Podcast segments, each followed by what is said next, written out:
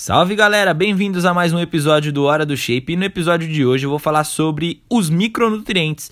Essa parte que eu não falei lá no episódio do, do primeiro passo para a dieta. Porque os micronutrientes também fazem parte da dieta, tá bom? Só que eles como a gente precisa menos dele no nosso organismo, a, a, diferença dos macros, macros porque a gente precisa em gramas, micronutrientes porque a gente precisa em menores quantidades, é, até em miligramas, microgramas, as quantidades são bem menores mesmo.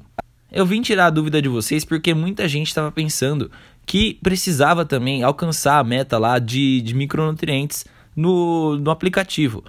E eu tô aqui para acabar com seus problemas. Por quê? você já vai ficar alienado, não tão alienado, mas um pouco alienado de conseguir bater os macronutrientes no, no aplicativo. É, ou então na sua vida mesmo, se você não usa aplicativo.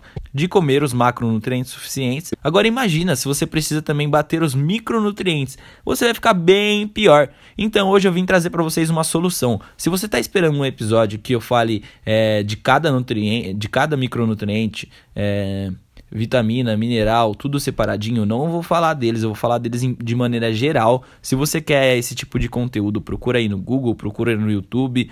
Eu vou ser aqui o mais sincero que eu posso para vocês não gastarem dinheiro à toa, é, achando que precisa realmente bater todas as metas de micronutrientes todo dia, de vitamina, de mineral todo dia, porque isso realmente é, eu acho impossível.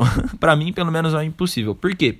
A minha maior dica quando você está iniciando uma dieta é sempre não ficar com a sua alimentação muito repetitiva, não comer lá o arroz, o frango, todo santo dia. Por quê? Se você fizer isso, você pode ter aí a falta de alguns micronutrientes no seu corpo. Por exemplo, uma população de marinheiros aí que estava trabalhando no, no, nas embarcações aí alguns anos atrás, alguns muitos anos atrás, e eles ficaram muito tempo em alto mar e só tinha acesso de pães enlatados para se alimentar, né? Então, eles ficaram aí com falta de algumas vitaminas como por exemplo a vitamina C, que acabou gerando o escorbuto neles, que é uma doença que causa hematomas nas suas gengivas, sangramento, fraquezas no corpo. Isso é realmente muito ruim.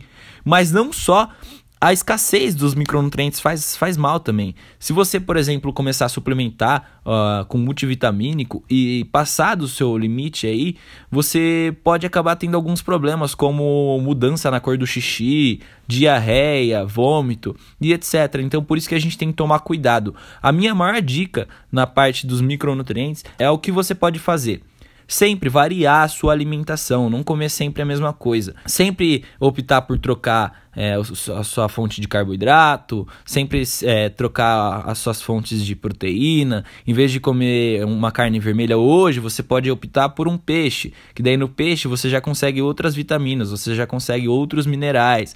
Em vez de comer, é, em vez de tomar um suco de uva hoje, você pode tomar um suco de laranja, por exemplo, que você tomou com suco de uva ontem, então hoje você pode trocar, você pode variar. Amanhã você toma um de melancia, você vai variando o seu cardápio.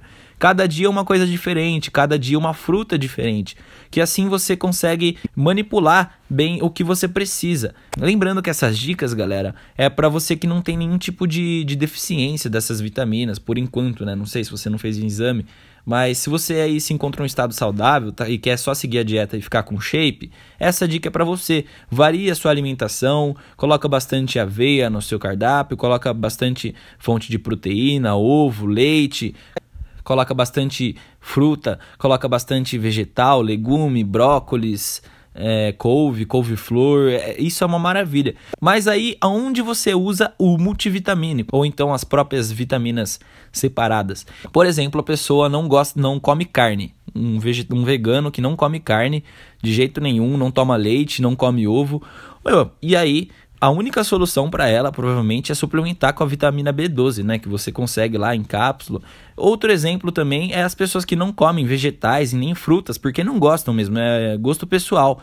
Se você tem esse gosto pessoal, você não tem que ultrapassar as barreiras do gosto pessoal e comer uma coisa que você não gosta. Simplesmente suplemente com a multivitamínico e tome cuidado para não passar dos limites, né, do que o seu corpo consegue absorver. Aí você pode ter uma hipervitaminose e, e acabar desenvolvendo vários problemas. Eu, por exemplo, já tive problemas com multivitamínicos e realmente não foi muito bom não.